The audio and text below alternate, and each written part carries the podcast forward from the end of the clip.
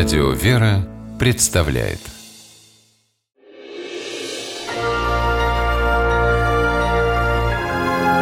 Герои моего времени Кондуктор троллейбуса из Казани Ляля Хайбулина мечтала отметить свой очередной день рождения так, чтобы он запомнился надолго. У нее это получилось. 30 июня 2008 года запомнилось не только Ляле, но и 20 казанцам, которым отважная женщина спасла жизни. Погода в тот день была щедра на сюрпризы. Яркое солнце затянули тучи, поднялся ветер, хлынул ливень. Ляля в это время работала. Когда дождь стал заливать салон, она хотела закрыть окна, но не успела. В троллейбус вплыл огненный шар. Среди пассажиров началась паника, а шаровая молния устремилась прямо к валидатору, устройству, проверяющему проездные, которое держала в руке Ляля. Похоже, она была единственным человеком в троллейбусе, который не растерялся и мгновенно сориентировался. Женщина воспользовалась валидатором как ракетой и отшвырнула молнию в пустой конец салона.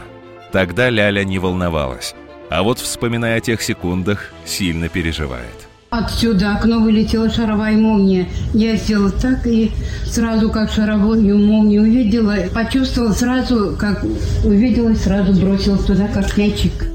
Через мгновение в троллейбусе раздался взрыв, от которого вылетели все стекла. Машина встала. Перепуганные люди ринулись на улицу. Водитель Рафаэль Миасаров вызвал техпомощь. Замкнул, видимо, напряжение, перенапряжение, замкнул коллектор, это мотор вентилятора коллектор там подгорел, и щетки сгорели. Сгорели не только щетки, но и вся электрика троллейбуса. Зато никто из пассажиров не пострадал. То, что им грозила верная гибель, люди узнали уже потом. И если бы не отважный кондуктор, все могло закончиться настоящей трагедией. Пассажир Светлана Мельникова с благодарностью вспоминает о Ляле.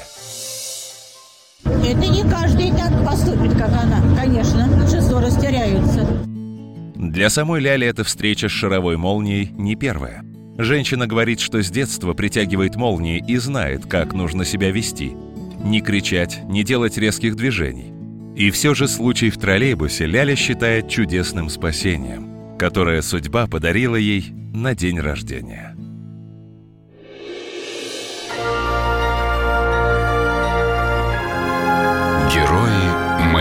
Времени В программе использованы материалы Первого канала.